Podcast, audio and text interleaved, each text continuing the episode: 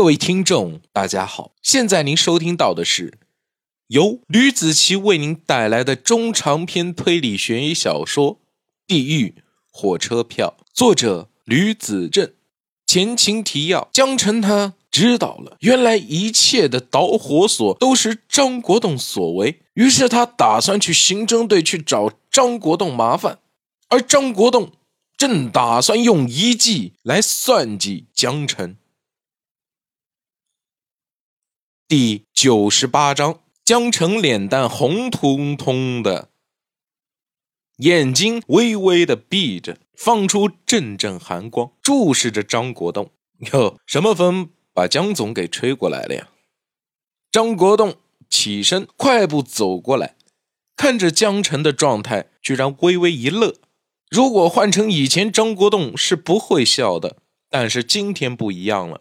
别假惺惺的了，快给我放人！江澄抬头看着张国栋，张国栋笑了，哼，江总，你说什么意思啊？我不知道啊！张国栋笑里藏刀，明显是在江澄面前装疯卖傻。江澄又不是傻子，又不是看不懂，见张国栋的样子，想发作也发作不起来，只能低三下四的祈求张国栋放人。虽然刚才下车之前想的好好的，但是毕竟生活的大环境啊，一直都是江澄吆五喝六的，从来啊没有做过转换身份的事情。看在自己手下犯了错误的份上，江澄只好低三下四的求情了。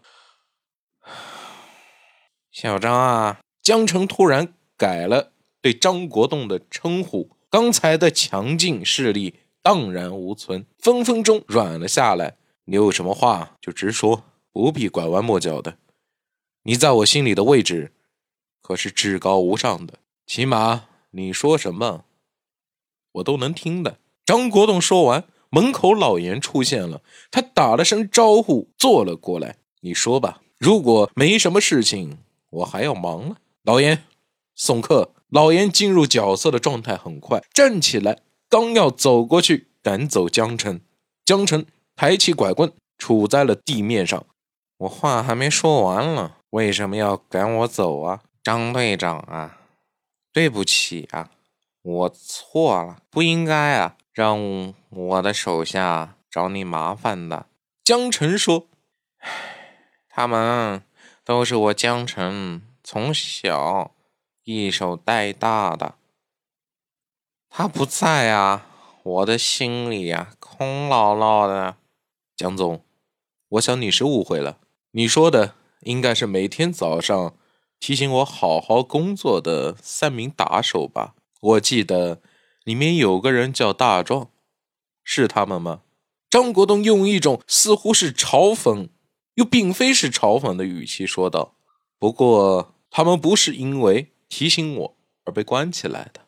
其实啊，他们犯了法，我们打算把他们关个几天，好好考虑考虑自己的作为是不是错了。他们犯的是什么罪呀？是大壮三个人。”如同自己的孩子一般，虽然身份上是上下级，但是很多事都是大壮他们摆平的。当然，动手的情况十分少，大部分都是出面架势的。所以，出于利益方面，感情无人能比。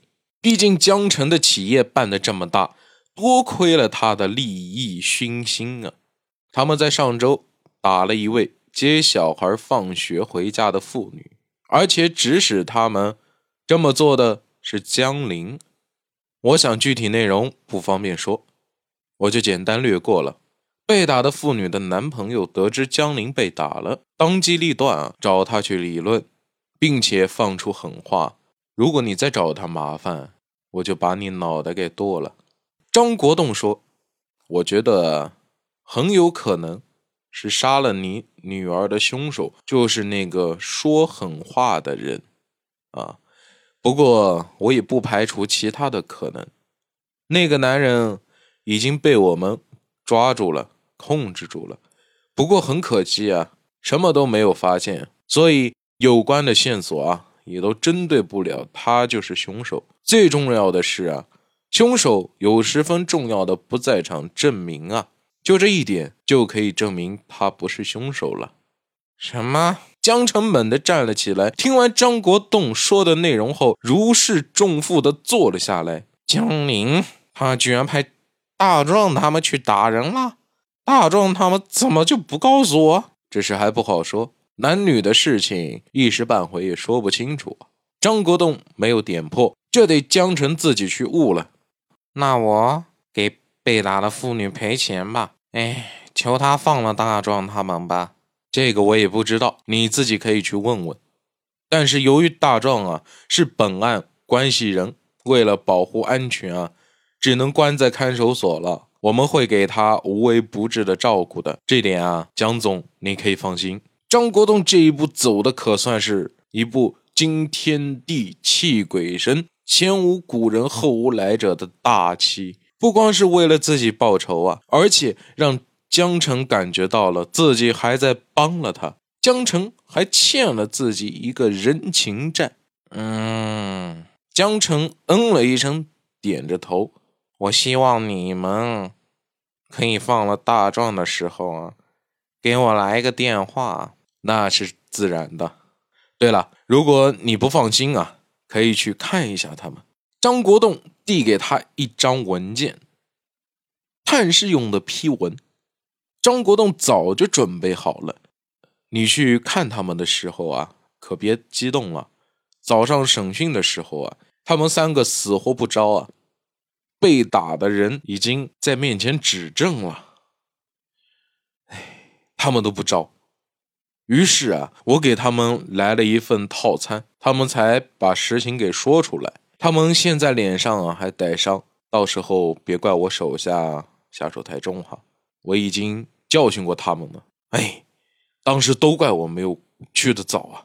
张国栋看着江城的疲惫模样，不禁心一软，挣扎着把江城搀扶出去。一个头发本来已经是花白的老人，自己女儿却先死在了自己的面前，送走了江晨。老严看向张国栋，有点不知所措了。本来以为可以开开眼界的，没想到什么都没有看成。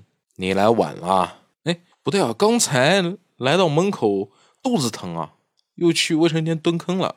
张队，江晨他态度怎么一百八十度大转弯啊？老严问。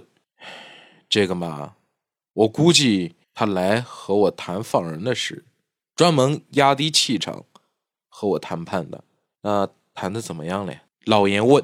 我没给他放人，要是这么放了，我后面的日子照样是不好过的。等案子破了再放人也不迟啊。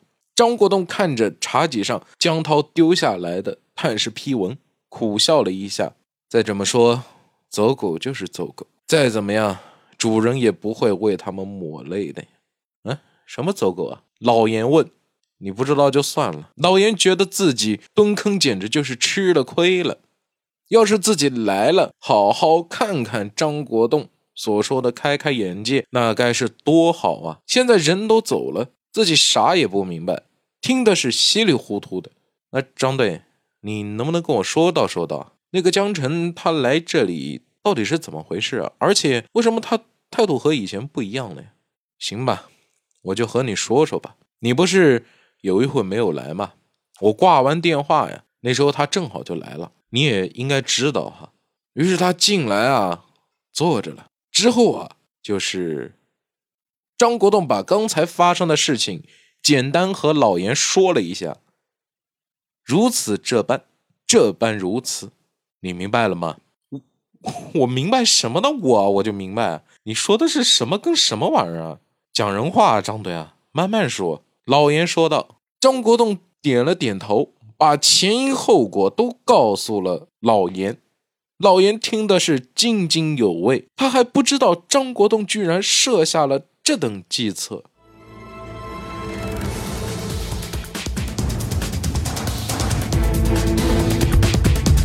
好了，这就是我为您带来的《地狱火车票》第九十八章的内容。感谢您的收听。